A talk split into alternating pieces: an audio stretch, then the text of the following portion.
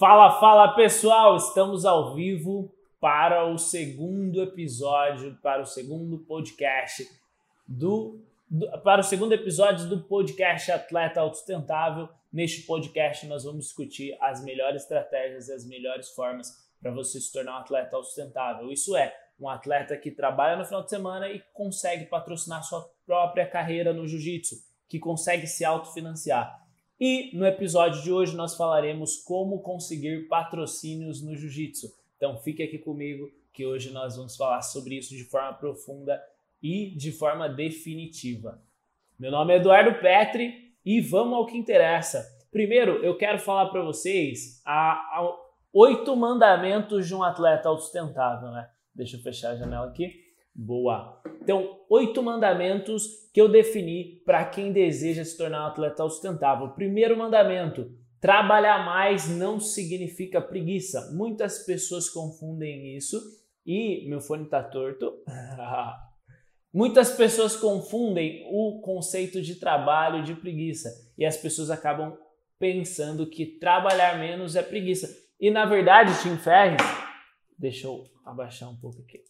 Tim Ferriss, inclusive, nesse livro aqui fala bastante. Felipe tá na live aí, Gabi, tamo junto. O Tim Ferriss fala bastante do, de que trabalhar menos não é preguiça. E quando você confunde isso, você acaba caindo no trabalho excessivo, no hard work desnecessário. E aí você para de focar no seu objetivo, para de focar no que você realmente quer e começa a trabalhar por trabalhar. Né? Em inglês, se eu não me engano, é work, alguma coisa for safe, coisa assim, que é o trabalho por ele mesmo, né? Tipo, você trabalha pelo trabalho e não por aquilo que você realmente deseja. Você perde um pouco a noção de objetividade. O segundo mandamento de um atleta sustentável é: tempo é mais precioso do que dinheiro. Isso é, você valorizar o seu tempo tanto quanto você valoriza o seu dinheiro, quiçá mais. Ou seja, tudo aquilo que acelerar o seu tempo, tudo aquilo que te tornar mais produtivo, vale sim dinheiro, que vale mais do que dinheiro. O terceiro mandamento é: renda relativa é mais importante do que renda absoluta. Sempre tenha em mente o quanto eu estou fazendo por hora trabalhada e não somente o quanto eu estou fazendo. Uma pessoa que ganha 10 mil reais e trabalha 10, e trabalha, vamos lá, 16 horas por dia, em renda relativa, ela ganha muito menos do que uma pessoa que ganha 3 mil e trabalha uma hora por dia, porque a renda relativa considera o quanto ela ganha por hora, certo? Quarto mandamento: estresse é bom, estresse é ruim, ou seja, existe o estresse positivo, inclusive você pode pesquisar e ver várias coisas sobre estresse positivo. Estar estressado não necessariamente é ruim, porque pode ter o estresse que te eleva o estresse, que faz com que você seja uma versão melhor de você mesmo, que você cresça. Um exemplo disso é a musculação. Você estressa o seu músculo e você faz com que ele cresça. Então, é o eustress, é um estresse positivo que te engrandece, que te faz crescer, que te faz ser melhor. Quinto mandamento: dinheiro é o meio e não o fim. As pessoas que costumam ter o dinheiro como fim, como objetivo principal, elas costumam ficar muito travadas, costuma não, não acontecer, não fluir tanto para essa pessoa. Principalmente até nos patrocínios, né? Se você pensa que, pô, quero ver jiu-jitsu, vou arrumar um patrocínio, eu vou simplesmente querer dinheiro com aquilo ali, né? Eu não vou ter algo, a, a um meio para que algo além daquilo aconteça, você encontra muita desmotivação. Sexto mandamento, o que todo mundo faz errado. Geralmente a gente tende, o ser humano, isso é, isso é complexo, né? o ser humano ele tende a agir por modelagem. Naturalmente, a gente está sempre copiando alguém do nosso lado. Tanto que a língua, se você for ver quem nasce num país onde se fala português, fala português. Quem nasce num país onde se fala inglês, fala inglês. Por quê? Porque a gente está sempre copiando. Por padrão, nós estamos copiando as pessoas, nós estamos observando o que as outras pessoas estão fazendo e a gente tende a fazer igual. É aquele lance, inclusive eu estava falando com o Colinto, que está aí na live, que é o seguinte, nada se cria, tudo se copia. Então a gente tende a copiar muito. E, na maior parte das vezes, o senso comum está errado. Tudo, o que todo mundo faz é errado. Se você parte desse princípio, você vai olhar para as coisas que a maioria das pessoas fazem pensando que aquilo possivelmente está errado e que existe uma forma melhor de se fazer. Isso não significa você andar na rua com a cueca na cabeça em vez da cueca no lugar certo. Isso significa você questionar por que as pessoas trabalham das 8 às 17. Por que elas não poderiam trabalhar no final de semana e durante a semana é ter um tempo livre para fazer o que quiser, para se dedicar a um hobby, para se dedicar a um estudo. Eu tenho um exemplo, né? Por exemplo, a, a minha namorada hoje, ela quer se inserir em coaching. E ela faz o, o, o trabalho que eu ensinei para ela, inclusive, que é o trabalho de, de edição de vídeos e tal. Ela trabalha e ela agrega valor para a empresa que ela trabalha, que é a minha empresa no caso, e ela tem o tempo dela de estudo, ela se dedica mais, não mais, mas tanto quanto um pouquinho menos, mas ela tem tempo livre para se dedicar àquilo que ela quer no futuro. Então ela usa isso como um meio, né? E ela eu trouxe esse questionamento para ela, né? Pô, esse lance de trabalhar em loja, de trabalhar para caramba, de trabalhar full time, é o que todo mundo faz, mas não necessariamente é o certo, você pode ter mais liberdade, né? O sétimo mandamento é o mínimo eficiente, não o máximo possível. Muitas vezes a gente está buscando mais e mais e mais o tempo todo enquanto a gente já sabe que através do minimalismo, eles sempre falam muito, né? Menos é mais. Então, às vezes, você só precisa do mínimo eficiente. Você precisa fazer aquilo que é o, o 20% que vai trazer 80% do seu resultado. E não necessariamente você precisa fazer o máximo possível, né? Porque vai ser aquele negócio, você vai ficar sempre achando detalhes, sempre achando coisa para fazer mais coisas, mais coisas, mais coisas, e não necessariamente aquilo vai te fazer mais feliz, vai te fazer mais alegre e vai melhorar o resultado que você quer. O oito mandamento é viva para o jiu-jitsu até que você possa viver de jiu-jitsu. Eu vejo que muitas pessoas buscam viver de jiu-jitsu no momento que não é para elas. Por exemplo, se você é um faixa roxa, se você é um faixa colorido, colorida, muitas vezes viver de jiu-jitsu não é para você. Um exemplo de viver jiu-jitsu seria o Mikael Galvão. O cara é estrela, né, na faixa roxa, muito famoso, muito influente. Então, para ele ter patrocínios pagantes e ter várias condições que fazem com que ele viva de jiu-jitsu, exclusivamente treinando e competindo, isso é ótimo. Agora, quando a gente fala de um faixa azul como eu, ou um faixa azul como qualquer outro que tem aí de monte, um faixa azul, um faixa roxa, um faixa marrom, ou que está um faixa preta mesmo que ainda não dá aula e que não ganhou mundial, que não é muito reconhecido e famoso, para ele é mais difícil. Um faixa preta um faixa marrom pode até dar aula, mas se você pensar, por exemplo, num faixa colorida fica mais complexo. Então, esse é o, oito, o oitavo e último mandamento que é viva para o jiu-jitsu até que você possa viver de jiu-jitsu. Vamos lá então, entrando agora no tema principal da live, que é como conseguir patrocínios no jiu-jitsu. Vamos lá. Primeiro, tomar uma água. Fala Totô, fala Joe. Primeira coisa, o que é patrocínio. Bom, basicamente, acho que acredito que todos saibam, né? não tem novidade para ninguém, mas patrocínio basicamente é quando uma empresa ou uma marca ela traz algum tipo de benefício para você em troca da divulgação que você faz para aquilo. E a gente vê isso em várias e várias, várias, em todos os esportes praticamente, e em alguns funcionam mais do que o outro. Se a gente for ver, por exemplo, no futebol, a gente tende a ver que funciona muito mais, porque é um esporte com ampla divulgação e para as marcas faz, faz muito sentido, né, financeiramente falando, expor ali a logo delas no estádio, expor a logo delas no, no, no uniforme de um time. Né? E a gente vê, por outro lado, outros esportes que não funcionam tão bem, né? como o jiu-jitsu, que não é um esporte que ele é olímpico, não é olímpico, e também não é um esporte que lota ginásios como o futebol, que está sempre na boca do povo, né? que está sempre no noticiário, no UOL, em todos os lugares. Não, não é assim que acontece no jiu-jitsu, a gente sabe disso. E por isso o patrocínio tende a ser algo complexo. Né? Quando a gente está falando de patrocínio no jiu-jitsu, tende a ser complexo. Porque pequenas empresas e pequenas marcas estão começando no nicho do jiu-jitsu e para elas interessa o patrocínio no jiu-jitsu, mas geralmente vai interessar patrocinar grandes atletas e não pequenos e médios atletas, muito menos um atleta iniciante faixa branca ou faixa azul. Então, a gente sabe que é patrocínio, que é basicamente uma marca ali está te ajudando para você treinar, para você fazer um esporte, seria o patrocínio no esporte, e a gente sabe que dentro do esporte tem esportes como o futebol que funcionam e tem esportes como o jiu-jitsu que não funciona tão bem, que tem que ser algo mais devagar, né, que está começando muito. Por isso, é, hoje nós vamos falar sobre como conseguir patrocínios no jiu-jitsu.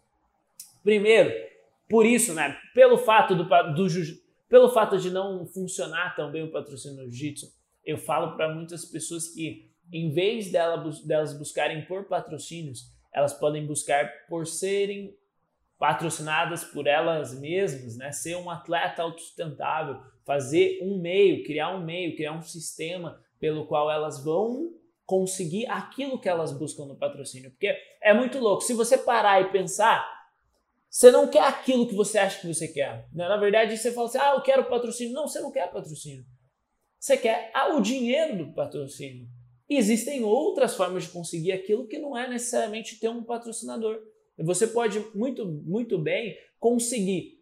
O dinheiro que você conseguiria lá com mais certeza, é sobre isso que a gente vai falar agora, com mais segurança e por você mesmo, sem depender de outra empresa. Então, existe uma diferença, e você tem que entender isso, que é a diferença de você ser patrocinado, isso é, uma marca vai faturar, uma marca vai vender um serviço ou produto, que no final das contas todo o dinheiro é gerado através da venda de um serviço ou de um produto, no final das contas também tudo acaba sendo um serviço, né? Você vai servir pessoas e pessoas em troca disso vai te disponibilizar uma quantidade do dinheiro que elas têm e com esse dinheiro que a marca vai prestar um, um, um serviço, né, ou vai oferecer um produto, ela vai mandar parte para você. Então você tem que pensar mais ou menos assim, se a gente está falando de uma marca de kimono, a marca de kimono vai faturar, ela tem ali todos os custos delas, né? Então ela tem a mão de obra, ela tem o, a matéria-prima, ela tem impostos, ela tem os custos operacionais, o reinvestimento, o investimento em mídia, em anúncio. N custos, né? aluguel, a gente sabe que uma empresa tem vários, vários custos. Desses custos, né, ela vai tirar todos os custos e vai sobrar uma margem de lucro líquido, né, que seria um lucro líquido. Desse lucro, que nem é o líquido, seria o lucro bruto, mas do lucro ela vai tirar uma quantidade que ela vai usar para patrocinar um atleta. Então você pensa, a, a empresa ela tem vários, vários, vários custos para conseguir chegar até o cliente final.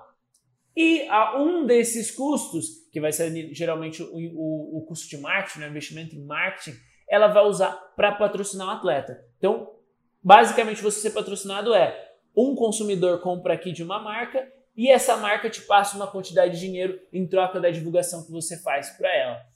O atleta autossustentável, que é o que eu proponho aqui, que é o que eu falo aqui todo, toda, toda semana, eu vou estar fazendo lives aqui, eu vou estar falando sobre isso. O atleta autossustentável é aquele que cria o seu próprio meio. Então, ele é quem presta um serviço, ele é quem cria um produto, quem cria uma solução, de forma que ele seja bem remunerado e de forma que ele não gaste muito tempo naquilo. Inclusive, esse é um conceito desse livro aqui do Tim Ferriss, né, que é que você não necessariamente precisa trabalhar muito, para que você possa ser bem remunerado. As pessoas têm essa associação. Então, um atleta sustentável, eu tenho um aluno, né, que é o Felipe, que ele se tornou atleta sustentável, ele trabalha, ele ganha uma quantidade de dinheiro que é razoável para ele, no caso é 1.700, que ele me falou, ele vê margem para crescimento e ele não precisa de patrocínio e ele tem tempo livre para treinar, porque ele presta um serviço digital para as outras pessoas e ele usa o, o dinheiro dele para pagar os custos de, como um atleta, né? Para ele pagar o campeonato, para ele pagar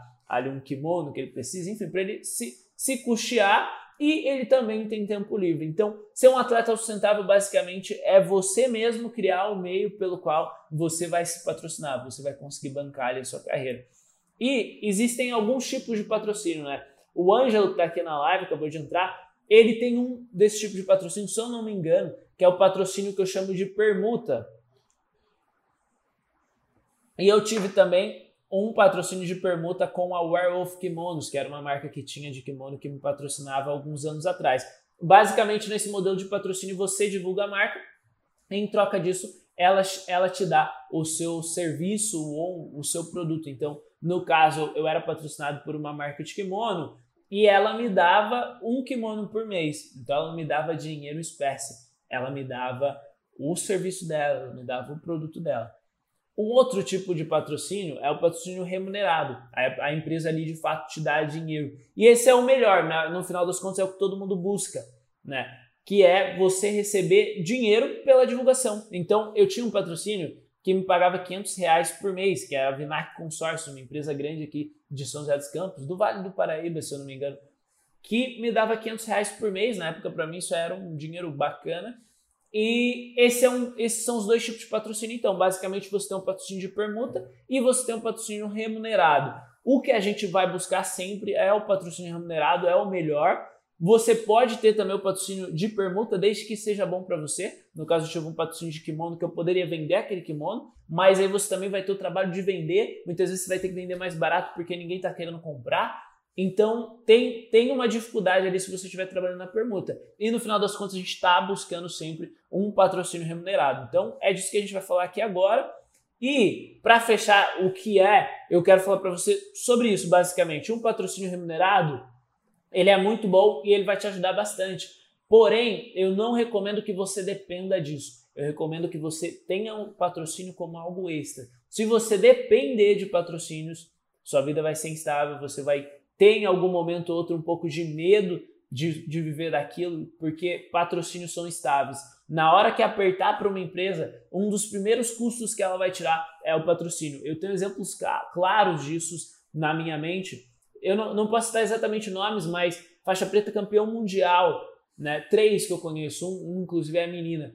E os três tiveram problemas com patrocínios. Perderam simplesmente patro... marca de kimono que patrocinava, agora na, na crise do Covid-19 pararam de patrocinar. E essas pessoas, campeões mundiais, famosos, com muitos seguidores, se viram sem nada. Então eu digo para você que já, por exemplo, está começando, o Gabriel Peterson, que está aí, Peterson, é isso mesmo? Gabriel tá aí na live. O Gabriel, ele é um menino, jovem, garoto, não é nem faixa azul, não pode nem pegar faixa azul ainda pela pouca idade. E, por exemplo, ele pode evitar isso. Ele pode criar sistemas em que lá na frente, quando ele for um faixa preta, quando ele conquistar o que ele deseja no esporte, que ele não dependa do patrocínio, que ele tenha o patrocínio que seja uma renda que entra, mais uma renda, e não a principal. Porque na hora que vier qualquer problema, qualquer dificuldade para a empresa, você vai ser o primeiro custo a ser cortado. Né? É diferente, de, por exemplo, de funcionários. Quando você é um funcionário, quando você está ali ativamente, o, o, o patrocinado é um funcionário, mas não é, entendeu? Mas um funcionário operacional, por exemplo, a empresa precisa dele ali para rodar. Né? Tudo bem que pode entrar no corte custo também, pode ser demitido, mas o patrocinado é um dos primeiros a, ser, a serem cortados da empresa e a gente sabe disso e o Covid-19 está mostrando isso, e eu tenho contato com um campeão mundial, com alguns campeões mundiais que eu vejo, e vários deles tiveram problemas com isso. Por quê? Porque o patrocínio ele é difícil de achar, igual o Gabriel falou, e ele é muito volátil. Né? Então eu tive um pico na minha carreira onde eu era faixa azul, tinha 17 anos. Olha, Gabriel, você pode até aprender com a, com, com a experiência, cara eu tinha 17 anos e eu ganhava mais ou menos mil reais de patrocínio. Isso para mim era lindo, era épico. Uma lesão que eu tive, eu perdi metade disso. Então eu estava com um patrocínio só, que era a Vinac, que era o meu maior, melhor patrocinador. E eles me, me mandavam 500 reais por mês. Então imagina, você tá lá com uma. Imagina, você é um pai de família, você é faixa preta, competidor, depende do patrocínio para pagar seu aluguel e você se lesiona. E aí seu patrocinador vira para você e fala: pô, não vou te pagar mais é no mínimo complicado. Então, é de se questionar um pouco essa questão dos patrocínios, até onde isso é bom, até onde isso vai te deixar seguro daquilo que você está fazendo e qual que é a consequência de, disso no longo prazo. A gente vai falar sobre isso. Aí, ó, o Joe falou, patrocínio fica até quando ele pode. É isso, Joe. Fala o Igor, tá na live, fala Igor patrocínio fica até onde ele pode e muitas vezes o cara vai, vai sair muito cedo, né? Então é complexo você depender de patrocínios. Eu acho que quando você tem outras fontes, por exemplo, se um cara chega para mim e fala assim, pô, eu quero te patrocinar, mandar um kimono para você por mês, óbvio que eu vou aceitar, eu vou divulgar ele, mas eu não dependo disso, porque se fosse minha fonte de renda para pagar meu aluguel, para pôr comida na mesa, para pagar a escola do meu filho, se eu tivesse um filho, Aí não, né? Aí não rola, tá ligado? Mas, mas se você for um faixa preta campeão mundial, aí beleza. Porque, por exemplo, o Mohamed, que é o Mohamed Ali, ele saiu de uma marca, tem outra. Se ele sair dessa que ele tá agora, tem outra. Ele, para ele é muito fácil, as portas estão abertas. Agora a gente fala de um faixa roxa, faixa marrom, azul, como eu, um branca. Cara, o buraco é mais embaixo. Então acho que o patrocínio pode ser uma alternativa, pode ser algo a mais e não o principal, não o foco. Eu vejo que é muito, as pessoas erram muito com isso. Eu descobri isso do pior jeito. Então, eu tinha minhas expectativas em patrocínios, né? Tipo, crescer. Até eu lembro que dentro da Vinac eu queria crescer, queria ganhar mais, queria melhorar e ganhar mais como um patrocinado. Só que é complexo. quando você está com pessoas, quando você está com uma empresa ali te patrocinando, como que você chega para ela e fala, pô, quero ganhar mais e tal? Ela vai falar para você, mas em troca desse, desse aumento, o que você vai me, me dar? O que, que você vai me oferecer? Eu sei que hoje na minha empresa, se eu quero crescer, eu preciso impactar mais pessoas, eu preciso criar mais produtos. Eu preciso, por exemplo, trabalhar minha marca pessoal, que é isso que eu estou fazendo aqui agora. Eu preciso criar mais conteúdo, eu preciso produzir conteúdo no YouTube, que eu ainda não produzi. Eu sei que hoje é isso. Eu sei que hoje é fazer o lançamento de uma diário muito bom. A gente está expandindo a empresa para outros nichos, para outros segmentos. Eu sei o que eu tenho que fazer. Agora, quando depende de um patrocínio, cara, cê, o que, que você tem que fazer? Você não sabe. Ah, o que, que eu vou fazer aqui para crescer, para melhorar nesse patrocínio, para em vez de ele me pagar 500 reais, ele me pagar 2 mil, que, pô, eu quero melhorar meu padrão de vida, né? E, se vocês não sabem, tipo, antes, antes da pandemia, eu comecei a morar com a minha namorada. Então, pô, eu sou jovem, tenho 21 anos, comecei a morar com a minha namorada. E ela tava num apartamento de 55 metros quadrados. Só que a gente não pagava aluguel lá, né? A mãe dela que pagava e tal. Beleza. Eu comecei a morar com ela lá e eu fiquei insatisfeito, cara. 50 metros quadrados, muito pequeno. Não era compatível comigo, não tinha esse espaço para eu fazer aqui na, um escritório, não tinha essas prateleiras, não tinha lugar para as coisas. E eu falei, cara, quer saber? quer saber? Vamos mudar. Eu vou, eu vou assumir um aluguel de um lugar melhor, de um lugar maior. Hoje a gente está no apartamento, se eu não me engano, de 83 metros quadrados, coisa assim, que não é o que eu quero morar para sempre, para minha vida, mas é um apartamento muito melhor. Ou seja, estava no meu controle subir. Eu subi e eu sei o que eu tenho que fazer para me manter aqui. Agora, quando eu estou patrocinado, esse controle sai da minha mão. Tá, eu quero, eu quero ser agora um, um patrocinado que ganha 7 mil por mês, que ganha 10 mil por mês. Tá, você precisa ganhar mundial. Mas para ganhar mundial, você tem que vencer o fulano e o outro fulano. Que de repente não tem filha e você tem filha. Que de repente a mãe não depende dele e você a mãe depende. Que de repente esse cara tá numa cidade específica com a família dele lá e nessa cidade tem um campeão mundial mais bravo que existe que vai ajudar ele, entendeu? Então foi, foi, foi nessa experiência que eu descobri que, pô, patrocínio não necessariamente é a mesma, é a melhor coisa que existe. E a primeira vez que eu consegui o patrocínio, vou até contar para vocês aqui a história, foi quando uh, o meu mestre me indicou. Então, meu patrocínio que veio de 500 reais, ele veio através de indicação. Como foi meu mestre, ele tinha influência ali com, com o dono dessa empresa, que, era a Vinac, que é a Vinac Consórcios, e ele me indicou para ser patrocinado. Eu fui lá, falei com o dono, mostrei minhas medalhas para ele. E eu lembro que na época eu estava esperando, olha como que é louco, né? O princípio da ancoragem, o princípio de quanto você tem em mente e o quanto é realidade, né? O quanto a realidade pode, tipo, a, a do quanto felicidade é realidade menos expectativa, ou oposto, né? Acho que é realidade menos expectativa igual felicidade, é isso. Eu tava esperando que eu ia ter um patrocínio, sei lá, de, de, de 100 reais. Fala aí, Igor, tamo junto. Fala aí, Júnior. Eu tava basicamente esperando que eu ia ter um patrocínio de 100 reais, 100, 250. Aí eu sentado com o cara lá, o cara falou, né, levei, eu tinha, tenho bastante medalhas, né, inclusive tá na casa da minha mãe, tenho bastante medalhas, lutei mais ou menos 59 campeonatos. Se você tá comigo que você é cascudo, você sabe que 59 campeonatos não é pra caralho. Mas se você compete ali duas, três vezes por semana em alguns momentos, tinha momento que eu competia toda semana, teve momentos ali de três ou quatro semanas consecutivas, todo final de semana lutando. Eu lembro que você rolar no meu Instagram, você até acha, eu, eu colocava Ever Weekend, né? Tipo, hashtag Ever Weekend, todo final de semana. Meu mestre plantou isso muito em mim. Luta todo final de semana, luta todo final de semana. Eu chavirado, amo competir jiu-jitsu. E aí eu basicamente fui lá, mostrei minhas medalhas para ele né? É, se eu não me engano, era Alexandre, Alexandre, do, filho do dono, né? E dono também, presidente da empresa.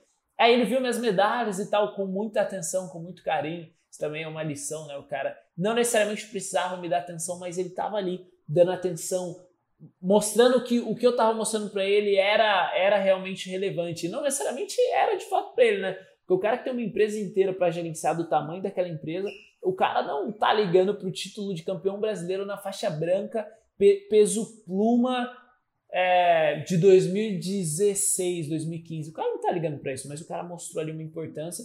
E quando ele foi falar para mim o quanto ele ia me pagar por mês ali como patrocínio, ele falou: Ó, oh, 500 reais tá bom para você? Eu tô pensando nesse valor. Caraca, tá bom pra caramba. Fiquei felizão. E minha mãe narra que ela lembra da minha felicidade, porque ela estava me esperando lá de fora, ela me levou, ficou lá do lado de fora me esperando. E eu saí com um sorriso de orelha a orelha, né? tipo, caramba, 500 reais, consegui. Caraca, daí eu cheguei e falei, nossa mãe, eu vou ganhar 500 reais e tal. Daí, caramba, meio salário mínimo, que legal. Eu achava que ia ser menos, nossa, eu fiquei muito feliz. E eu lembro de ser um dos ápices da minha carreira ali como faixa branca, né, como atleta. Por quê? Porque, cara, para quem não ganha nada, né? Para quem é cego, ter um olho é milagre. Para quem é cego, ter um olho é a felicidade da vida do cara, entendeu? Então eu não tinha nada e comecei a ter algo. Né? Claro que eu tinha alguma coisa, meus pais tinham uma, uma certa condição que não era ótima, mas era uma condição.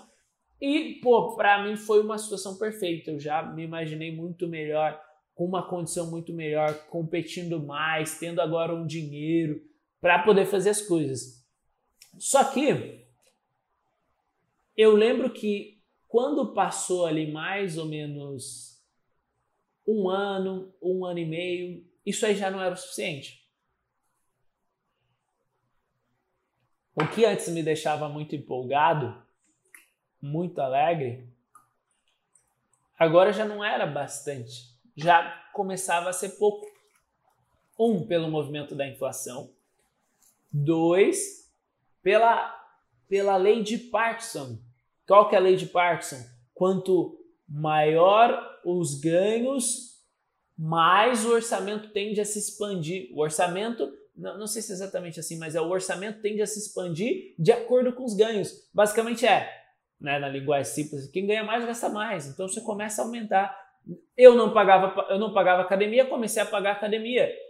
Antes eu não ajudava em casa, de repente eu não comprava as coisas para casa. Comecei a comprar as coisas para casa. Aí você falou, caramba, não, não rachava gasolina quando ia para os campeonatos. Comecei a rachar gasolina com a galera. Não pagava minhas inscrições, porque tinha que pedir para outros. Isso aí tá uma dificuldade que pô, você tem que pedir para os outros. Você, eu lembro que eu fazia vaquinha, eu tinha uma sensação de, caralho, mendigo, tô pedindo. Dava um negócio em mim assim, tipo, caramba, recebendo aqui sem dar nada em troca, e isso não, não gostava nem um pouco. Mas basicamente era isso. Eu, eu fiquei muito feliz quando eu ganhei um patrocínio de 500 reais, e depois aquilo para mim já não era o suficiente. Né? Um, porque existe a inflação e as coisas estão subindo sempre, e o meu patrocínio não subia, e é, para mim era difícil chegar nele e falar, vamos subir, e ele, eu, em troca de quê? Né? Vamos, vamos, beleza, mas em troca disso, você vai fazer o quê? Ah, vou fazer dois posts a mais na minha rede social. Será que isso vai trazer venda para ele, entendeu? Será que isso vai fazer ele ganhar o quanto ele vai te pagar? É questionável, eu acredito que não.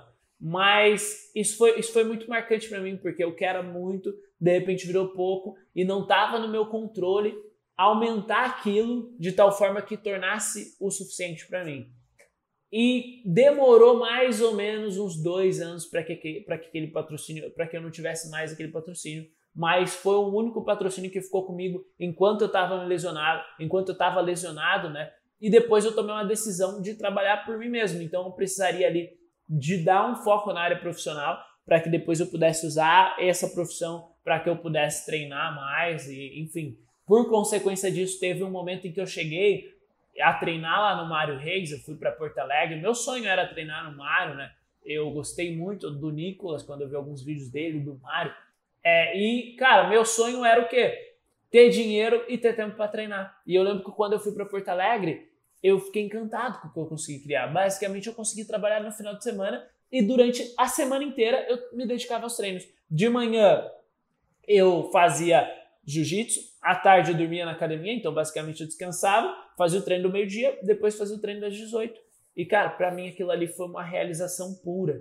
E eu não tinha nenhum patrocínio. Quando eu mais estava realizado no esporte, menos eu tive, eu não tinha patrocínio nenhum. Eu era um atleta sustentável. Então eu vejo que muitas pessoas podem encontrar uma melhor saída e pode ser muito melhor para elas se elas mesmas se autofinanciarem, se elas se tornarem autossustentáveis, porque a gente sabe, você pode hoje estar com um patrocínio muito bom de mil, de mil e quinhentos reais, de três mil reais, que para você é ótimo. Mas, pô, se sua filha nascer, de repente você é mulher que tá aqui comigo, e, e se, sei lá, sua mãe, seu pai, se for, e se de repente você tiver que pagar um aluguel, você tiver que assumir um aluguel, e se de repente você quiser melhorar o seu padrão de vida, isso não vai depender de você. O quanto você ganha não está diretamente ligado ao seu esforço, diretamente ligado ao quanto você faz. Tem outros controlando isso, tem uma outra variável mais forte acima de você. Então é um pouco complicada a questão de patrocínios. Eu acredito que ter patrocínio é importante, ou ser um atleta sustentável é importante, porque você vai conseguir ter dinheiro, e dinheiro é, é básico, dinheiro é para você se alimentar bem, se você tem um suplemento bom, você consegue performar melhor. Se você tem dinheiro, se você tem um fluxo de entrada, você vai se preocupar menos com as questões básicas, né, com as necessidades que você vai ter como humano e você vai conseguir focar me melhor e desempenhar melhor. Né? Basicamente, teve um cara que chama Mihaly, alguma coisa, um cara que estudou o estado de flow. Ele viu que as pessoas se sentiam mais felizes se é, é mais ou menos assim, ele, ele quis fazer uma pesquisa para saber se dinheiro impactava a felicidade das pessoas. Esse cara chegou na seguinte conclusão: quando o dinheiro faltava para as coisas mais básicas e ínfimas, como por exemplo comer, o dinheiro impactava sim na felicidade da pessoa. Ou seja, se você não tiver dinheiro para nada, se você for muito pobre, a falta de dinheiro vai impactar na sua felicidade. Agora, quando chega num patamar onde as necessidades básicas são supridas, não é o dinheiro que faz a diferença, porque ele via que pessoas com muito se declaravam muitas vezes mais infelizes do que pessoas com muito menos. Só que esse muito menos não é zero e não é passar fome, não é não ter dinheiro para comprar fruta no, no, mercado, não é a escassez absoluta que muitas vezes as pessoas encontram né, com patrocínio, com depender de campeonatos, com depender de patrocínios. A Gabriela mandou Mihaly e o nome estranho é sobrenome diferente. Eu não sei pronunciar não, mas é o Mihaly que estuda o estado de flow, inclusive tem livros dele aqui. Por aqui tem uns três, quatro livros dele que a Gabriela estuda. Então eu acho muito importante ter patrocínios e eu acredito que não é importante se você quer ser um atleta, se você quer viver para o jiu-jitsu no futuro, se quer ser um bom professor de jiu-jitsu, se você quer direcionar sua vida para o jiu-jitsu, se de fato é isso que você ama e é isso que você quer para o seu futuro, eu acho que você não deve trabalhar das 8 às 7, das 8 às 17, né, das 8 às 5, que é um trabalho convencional, CLT. Eu acho que isso vai dificultar a sua vida. Isso vai dificultar a sua vida porque você vai ficar muito tempo trabalhando e você não vai ter tanto tempo para treinar musculação, fazer um treino físico, para preparar sua mente. A gente sabe que se você quer preparar, são cinco pilares do jiu-jitsu, né? Mental, técnico, estratégico. Mental, técnico, estratégico, físico e emocional. Para você treinar cada pilar, você tem que dar tempo para ele. Como que você melhora uma coisa? Por exemplo, ah, meu relacionamento está ruim. Como que eu melhoro meu relacionamento? Você dá tempo para o seu relacionamento. Você aplica mais tempo. Ah, estou fazendo pouco dinheiro. Como que eu ganho mais dinheiro? Eu aplico tempo para aquilo. Então, se você quer melhorar no seu jiu-jitsu, você vai ter que passar tempo dedicado e aplicado para aquilo. Se você trabalha das 8 às 5, a gente sabe que você vai ter que acordar umas 6. Se você acorda umas 6, trabalha até às 17. A gente sabe que quando chegar a hora do treino, você não vai estar tão disposto. Quando chegar a hora do treino, não necessariamente você vai ter tempo para fazer um treino físico. E aí, muitas vezes você vai chegar atrasado na academia, não vai aquecer. E aí começa uma série de fatores e problemas que possivelmente te distanciarão do jiu-jitsu. Aí você começa a apanhar dos caras da sua academia, você não sabe por quê. Por que eu tô apanhando desse cara aqui que eu nunca apanhei? Você não sabe qual é a raiz disso. E muitas vezes a raiz disso é o, é o trabalho que você está tendo, é o trabalho das 8 às 17 que está te atrapalhando. Você está fazendo um trabalho que não favorece aquele seu objetivo principal. E como que você faz para que você tenha um trabalho, para que você tenha algo que melhore, que melhore, que te ajude a ser um atleta sustentável. Você tem que prestar um serviço digital. Serviço digital é o poder, porque através dele você vai conseguir trabalhar pouco e ser bem remunerado. Essa parada é o que eu falo o tempo todo e eu tenho pessoas que fazem isso, né? Minha namorada é um exemplo disso, que ela trabalha com isso. O Felipe Soares, que é um aluno meu, que o cara trabalha basicamente editando vídeos e ele consegue ter tempo livre para fazer day trade que ele faz, para treinar e para fazer a edição e para ter clientes, para ter uma renda mensal. Ele era um cara que vendia balas na rua e hoje ele trabalha com edição de vídeos e o cara tá super bem. O cara tá super contente e satisfeito com a vida dele. porque ele é um prestador de serviço digital. Primeira coisa, ó, não dependa de patrocínio. Eles devem ser um extra e não a sua fonte principal. Porque quando ele é a sua fonte principal, ele traz uma sequência de coisas, ele traz insegurança, ele te traz medo, ele te traz dependência. Você vai ficar pensando: se eu perder um campeonato, eu vou perder o patrocínio. Se eu perder o patrocínio, eu não tenho dinheiro. O medo vai para cima e você começa a ter várias dificuldades que não necessariamente você teria se você tivesse os patrocínios como um extra. Então, eu recomendo que você foque em patrocínio como algo a mais e não como principal, porque como principal ele acaba sendo problemático, acaba sendo um problema e não uma solução, como as pessoas costumam imaginar. Uh, e agora, por que, que patrocínio não funciona? Primeiro, o Diego tá, tá aí na live, o Diego sabe muito disso. Diego me introduziu ao mundo dos negócios quando eu, eu fiz um estágio não remunerado lá. Depois trabalhei como vendedor comissionado, depois como negueteiro. E, cara, primeira coisa que você aprende é ROI, né? Tudo que você faz dentro de uma empresa, você faz para ter retorno. Então, por exemplo, uma boa parte do faturamento da nossa empresa, da minha empresa, da empresa do Diego, disso também, vai para anúncios no Facebook, no Google. Por quê? Porque cada real que você coloca é, volta para você em forma de faturamento e volta para você em forma de lucro. E é o que a gente calcula como ROAS, né? Que é o retorno sobre investimento em anúncio. Enfim, isso é outro, outro tópico. Mas é importante você entender que ROI é retorno sobre investimento. O empresário, quando ele coloca o dinheiro em alguma coisa, ele tem que saber o quanto aquilo vai retornar. E no caso de patrocínios, patrocínio não dá ROI. Se você é um faixa azul, se você é uma faixa colorida, azul, marrom, preta, ro... não, preta não, roxa, ou até preta, e não é bravo, você não é famoso, você não tem uma rede social muito trabalhada, você não é amplamente conhecido, o fato é que provavelmente se uma empresa te patrocinar, ela não vai ter ROI, ela não vai ter retorno sobre cada centavo investido em você. Ou esse retorno pode vir muito no longo prazo. E a gente sabe que empresas de pequeno e médio porte não necessariamente têm margem para estar tá investindo agora para retornar daqui 10, 5, 20 anos. Então, patrocínio não funciona porque ele não traz ROI necessariamente para uma empresa. E a empresa precisa de ROI para que ela possa faturar, para que ela possa pagar os custos e para que ela possa girar e gerar lucro para o dono. Então, por exemplo, na minha história, eu acho que eu não gerei ROI eu não gerei ROI necessariamente para as empresas. E até o patrocínio que eu tinha, eu via muito como uma doação. Eu via que os caras que estavam ali, eles faziam mais por uma vibe de, de um pouco de caridade, sabe? De altruísmo, de ajuda para o esporte, ajuda para o esporte. Então, eu vejo que é algo que não é tão forte, não é tão positivo. Por quê? porque não gera ROI, não dá retorno. Ajuda o atleta, ah, ajuda o atleta, ajuda o atleta, mas não dá retorno para a empresa do outro lado. Se não dá retorno para a empresa do outro lado, não é sustentável, não é o que ele vai manter quando ele tiver que cortar os custos.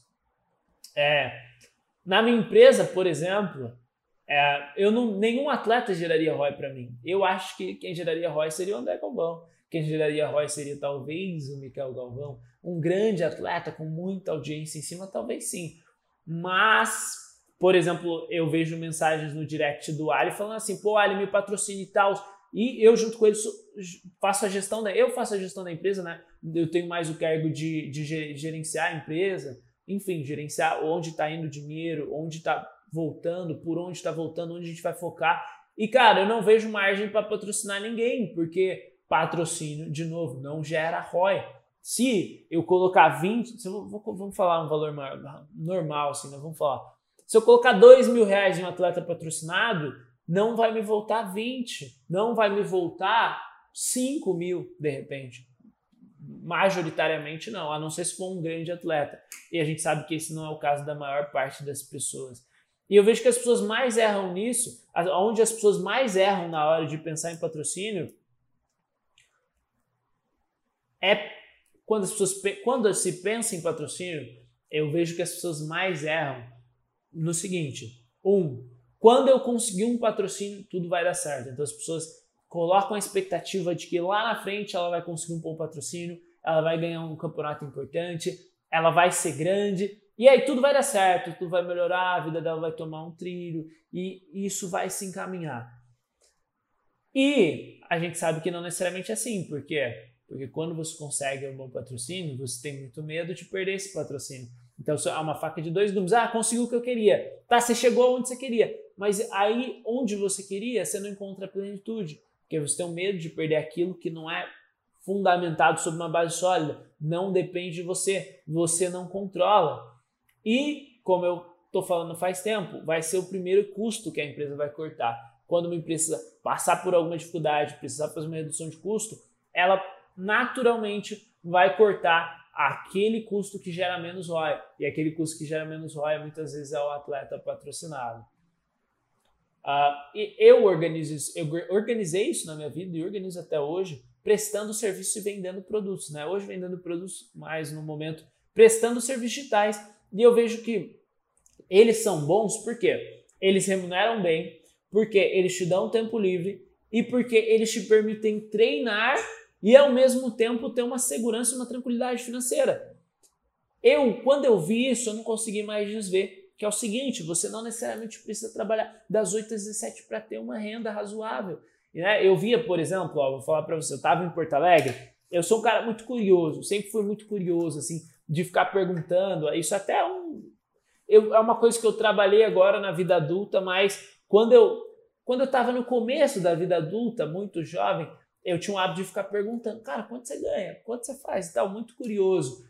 E eu andava de Uber em Porto Alegre, eu, eu trocava ideia com os Ubers e os Ubers geralmente falam. Se você pode perguntar, se você falar, os Ubers geralmente vão te contar. Eu via, conversando com os Ubers assim, eu ficava, pô, tá, quanto você costuma fazer? Cara, os Ubers falavam para mim, pô, trabalho 10 horas por dia, cara, 10 horas por dia, todo dia, final de semana e tal, não descanso eu consigo fazer uns 3 mil, consigo fazer uns 5.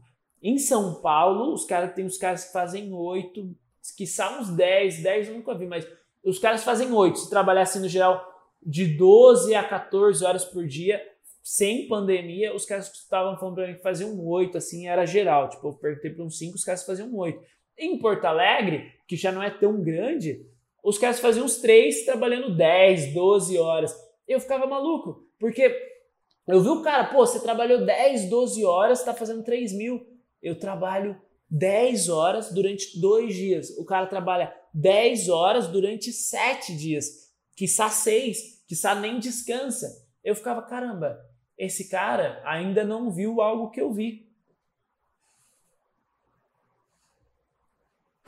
Né? Eu fiquei pensando, caramba, eu precisava mostrar isso pra galera lá da academia. Eu vi uns, os meninos, né? Dois, dois meninos lá que os caras eram muito bons, mas os caras precisavam comer no restaurante lá de graça, porque não necessariamente eles tinham dinheiro. Eu comia todo dia no restaurante e eu tinha dinheiro para pagar, né? Eu tinha dinheiro para, pô, não preciso que esse restaurante me patrocine necessariamente. Eu vou ali, eu pago, eu como. E depois que eu vi isso, eu não consegui desver mais, porque o Uber trabalhava sete dias, sete dias, que sabe, se tivesse oito dias na semana, o cara ia trabalhar todos os dias e o cara trabalhava 12 horas, 10 horas sem descansar. E eu, da minha casa, com um computador, trabalhava durante dois dias, 10 horas por dia, descansava ainda, tirava nesses, nessas 10 horas, eu ainda podia tirar alguns minutos de descanso ali, como se fosse um Tomator Timer, né, que é o Pomodoro, o método Pomodoro de trabalho. E eu via que é o seguinte, cara, com os serviços digitais, eu conseguia ser bem remunerado e eu conseguia, ao mesmo tempo, ter tempo livre para treinar jiu-jitsu. Enquanto, por exemplo, se eu fosse fazer um trabalho convencional, ou se eu fosse fazer um Uber, isso não existiria.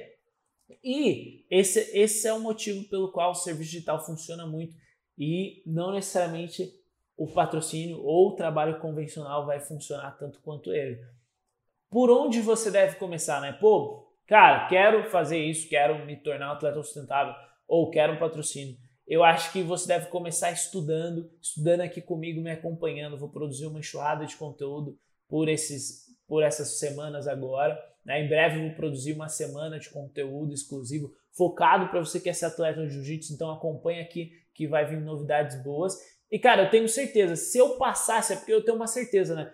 Eu vou fazer esse evento e é basicamente o seguinte, cara. Eu tenho a certeza que se eu passasse três meses com alguém do meu lado, e essa pessoa tivesse uns ganhos inferiores a 3 mil reais, se ela tivesse insatisfeita com o trabalho dela, se ela quisesse mudar e se ela tivesse aberta para aprender, se ela quisesse mudar e se ela tivesse vontade e sede, era só ela passar três meses do meu lado que já era. Ela mudava completamente. Ela ia conseguir um trabalho em que ela ia ganhar bem, em que ela ia ter tempo livre e que ela não necessariamente ia, ia ter que ficar correndo muito atrás de dinheiro, que ela ia ter uma segurança, né? ela ia ter mais tranquilidade. Isso aconteceu com a Gabriela, que é a minha namorada, e também aconteceu com um aluno meu, que é o Felipe, e outras pessoas que ainda estão nesse processo. E eu tenho essa certeza, essa convicção de que isso também é para você, né? Eu tenho certeza que isso também é para você, que você também pode fazer isso e que qualquer pessoa pode fazer isso, porque a gente trabalha diretamente com infoprodutores e eles estão crescendo muito, é um mercado que está crescendo muito, é um mercado que está se expandindo e tem muita margem para que muita pessoa possa desenvolver um bom trabalho. Então, basicamente é isso. Se eu passasse três meses do lado de uma pessoa, eu duvido que essa pessoa, pelo exemplo da minha namorada, ficaria ganhando mil reais trabalhando numa loja, toda estressada, insatisfeita. Não tem como as sementes que eu planto, o que eu aprendi nesse livro aqui, o que eu vi quando eu morei em Porto Alegre, quando eu tive essas experiências de conversar com os Ubers, eu não consigo desver. E eu fico incomodado quando uma pessoa está do meu lado, eu vejo, cara, peraí, você está fazendo isso por quê? Pelo dinheiro? Não, mas peraí, vem cá, olha aqui, dá para fazer assim também. Aí a pessoa pega a visão. Né? Quando você pega a visão, você não consegue mais desver. Aquele negócio, depois que você viu, você não desvê mais. E depois que você não desvia, depois que você não consegue mais desver, aquilo não sai da sua cabeça. Aí você começa a criar aquilo na realidade. E, cara, três meses era o suficiente já bastava. Igor, nome é trabalho quatro horas semana. Tira um screenshot aí do Fest.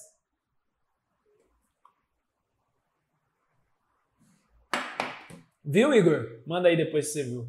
Uh, é basicamente isso então, cara. Se eu passasse três meses com uma pessoa, eu ia mudar a vida dela. E eu não tenho dúvida, porque aconteceu com a minha namorada, aconteceu com outras pessoas. E, cara, é simples, tá ligado? É uma parada que, enfim, eu tenho na minha cabeça. Uma coisa que eu tava refletindo hoje, eu tô no hábito de meditar, né, de manhã. E eu tô fazendo jejum também, então são coisas assim que são movimentos que vai te levando para um nível de, de mente diferente, de reflexão, enfim, de várias coisas. E aí eu tava pensando, né, muitas vezes você vai fazer uma, alguma coisa hoje, você vai tomar uma atitude, você vai tomar uma decisão, você tem que prever, você tem que calcular qual que vai ser o impacto daquilo em 20 anos. Então vou dar um exemplo. Trabalho para toda semana? Trabalhe quatro horas por semana, Igor. Quatro horas por semana. Ah, por exemplo, aí, por exemplo, eu vou tomar uma decisão, vou tomar uma atitude agora. Vou dar um exemplo. Eu tenho muito trabalho para fazer, cara. Tô com a lousa cheia de afazeres, lotado. Tem muita coisa para fazer. Qual a ação que eu posso tomar? Pô, não vou treinar.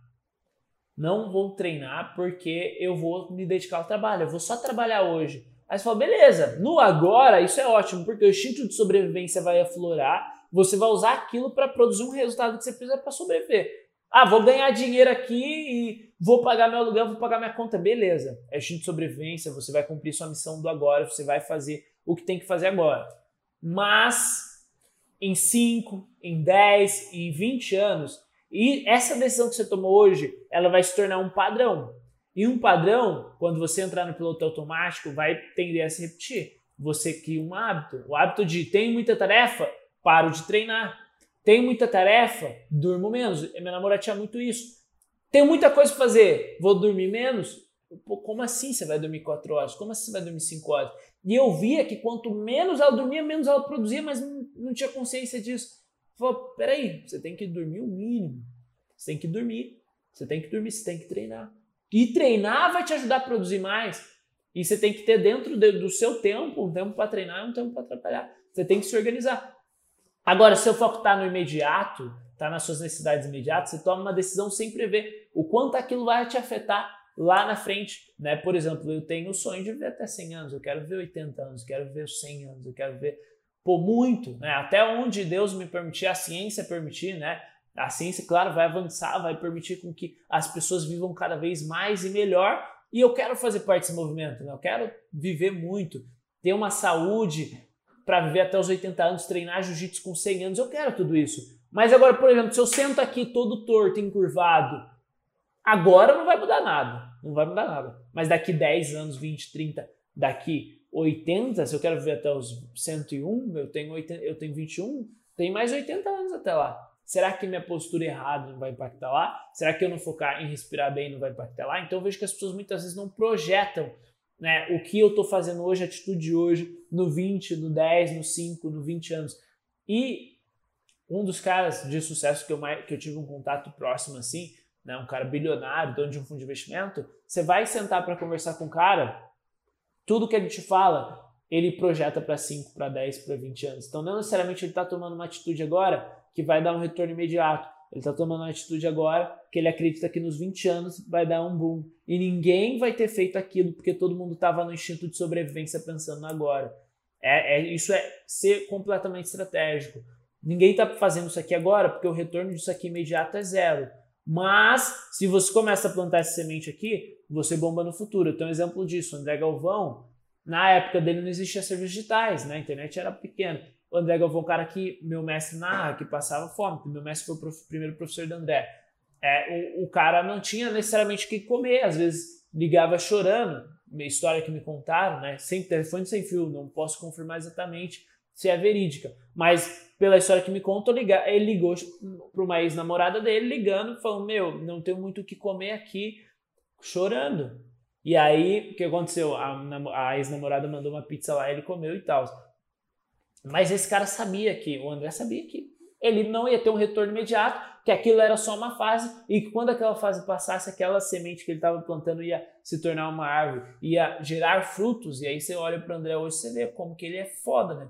O que o cara construiu. Por quê? Porque ele estava projetando a ação de hoje para 5, para 10, para 20 anos. E eu vejo, por exemplo, a pessoa que no jiu-jitsu hoje busca única e exclusivamente viver de patrocínios, que ela não necessariamente tenha consciência do que isso vai ser daqui a 20 anos. Quando ela sair do cenário competitivo, pô, ela vai abrir a academia dela, o patrocínio ainda vai estar com ela, isso ainda vai ser bom. Claro, se tiver como uma fonte extra, não importa. Mas agora, se a pessoa busca única e exclusivamente patrocínios, eu acho que isso é ruim. Porque você vai depender de uma empresa que você não tem controle. Você não tem controle se aquela empresa vai faturar mais hoje ou mais amanhã. Você não consegue tomar nenhuma atitude para que a empresa volte a faturar, para que a empresa faça X, para que a empresa faça Y. E muitas vezes sua visão fica muito limitada e estreita só no agora. De um patrocínio agora para lutar o campeonato semana que vem, no instinto de sobrevivência. E você esquece de projetar lá no futuro qual que vai ser a consequência disso tudo. Beleza? Ah, eu tenho duas pessoas né, que pô, conseguiram, conseguiram de certa forma se, se financiarem, né? E elas têm propósitos diferentes. O Felipe é um aluno meu, Felipe Soares, BJJ. Eu, inclusive, na segunda-feira, se você está vendo isso aqui de segunda, segunda-feira, dia. Que dia que vai ser segunda-feira? Deixa eu olhar aqui.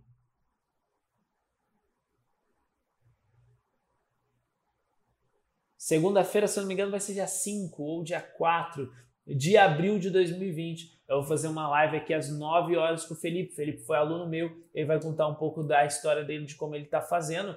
E o Felipe é o, é o estúdio caso de um cara que quer ser atleta e que vendia bala na rua. Pensa, eu vejo esse movimento e isso me incomoda. Eu sinto um profundo incômodo. Eu fico bolado quando eu vejo os caras pedindo. Eles não pedem dinheiro, mas é como quase estivesse pedindo, vende bala. Né? Tem uma paradinha assim, ó. Tá com uma caixa ali, aí aqui tá escrito ajude um atleta.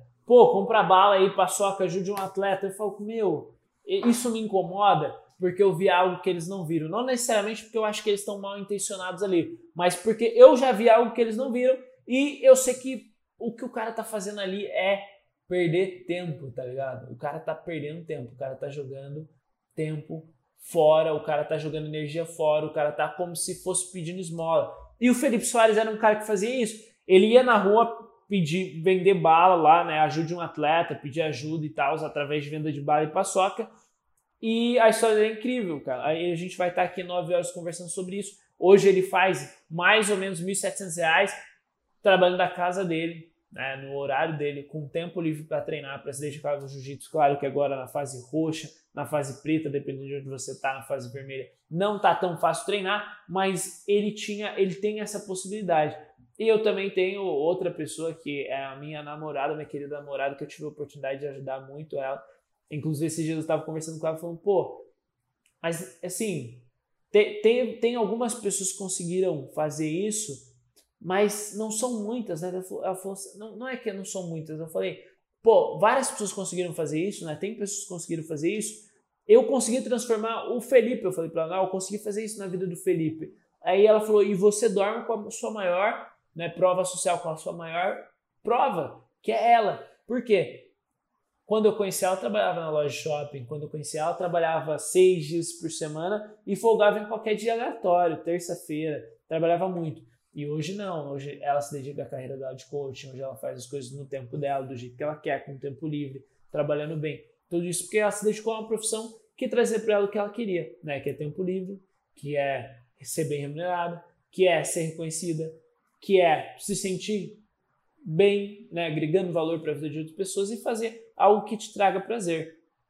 Então, basicamente, uh, para concluir aqui, né, esse, esse, esse segundo episódio do podcast Atleta Sustentável, a minha mensagem é para você, cara, patrocínio, ele pode funcionar para você se ele for algo extra, se ele for algo a mais, se ele for a sua fonte principal de renda, se ele for a única coisa que te traz o pão, que te traz o dinheiro para cumprir suas necessidades, eu acho que ele é nocivo, que ele vai ser ruim para você.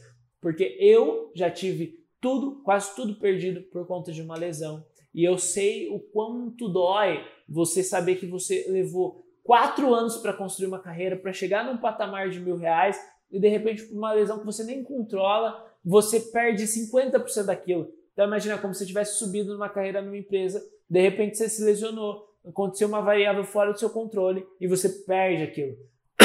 Você ainda está ali, você agora só tem uma lesão, tem uma cirurgia agendada e você perdeu 50% de tudo aquilo que você construiu. Então é bem, bem complexo. A gente sabe que patrocínio é algo volátil, vai ser a primeira coisa que as empresas vão cortar porque não gera ROI e você tem que ter muito claro em mente eu não posso depender do patrocínio. Se ele vier, até hoje, se alguém quiser me patrocinar, se você que está aí quer me patrocinar, beleza. Mas que eu vou depender disso, que eu, isso vai ser o que vai pagar minha conta, jamais. E se for isso, se for esse o seu caso, eu recomendo que você repense, porque não necessariamente isso vai te ajudar, isso vai te levar para o próximo nível. Então, o que, que pode te levar para o próximo nível? Os serviços digitais, certo? Fala, Soró, beleza, irmão? O que, que vai o que eu acredito que pode te levar para os outros níveis são os serviços digitais, que você vai conseguir ter um trabalho que você vai sentir um prazer naquele trabalho, que você vai ser bem remunerado e que você vai ter tempo livre para treinar, para se dedicar para o longo prazo. E isso você vai conseguir projetar que essa atitude né, de ter um trabalho inteligente, de ter um trabalho que te remunera bem e ocupa pouco do seu tempo, daqui 5, 10 anos vai ser a melhor escolha que você já pode ter tomado na sua vida. Então, basicamente é isso. Como você consegue patrocínio no jiu-jitsu? Cara, basicamente eu não sei muito. Meus patrocínios foram quase todos por indicação, mas eu recomendo que você considere fazer alguma coisa que você controle, ter alguma fonte de renda que você controle, se tornar atleta sustentável e, por aventura, se vier patrocínios, você comemora, você usa eles ali como algo extra e não como algo que você depende, porque eles podem sim se tornar nocivo. E eu fico sim incomodado quando eu vejo atletas pedindo dinheiro, fazendo vaquinha, quando eu vejo atletas vendendo bala em campeonato para pedir dinheiro, para conseguir dinheiro para lutar campeonato, porque esses caras não estão fazendo o que pode ser feito, esses caras não estão ajudando os outros, eles estão sendo ajudados e eles poderiam ser uma, uma eles estão sendo ajudados sem necessariamente ajudar, né? O campeonato, o treino, ele acaba sendo egoísta no curto prazo. E nesse, nesse momento, as pessoas que de repente passam o final de semana jogando videogame, ela poderia estar prestando serviço, ela poderia estar ajudando outras pessoas. E é basicamente isso. Tamo junto. Esse foi o segundo episódio e vamos que vamos.